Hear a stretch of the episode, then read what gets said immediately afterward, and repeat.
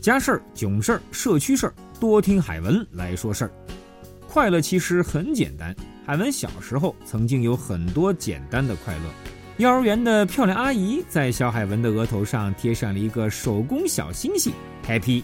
海文是拿着镜子怎么看怎么美啊！小子我本来就长得帅，再加上一颗小星星，那就帅掉了渣了。嘻嘻嘻嘻，认识两天没洗脸，你看快乐就这么简单。现在这份简单的快乐又在华漕南华路居民区上演了。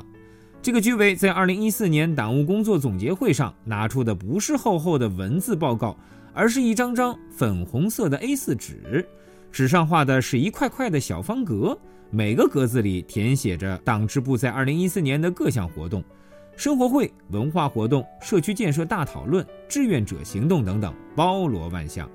与会人员每人都有几张笑脸贴，只要你对哪一项满意，贴上它就行。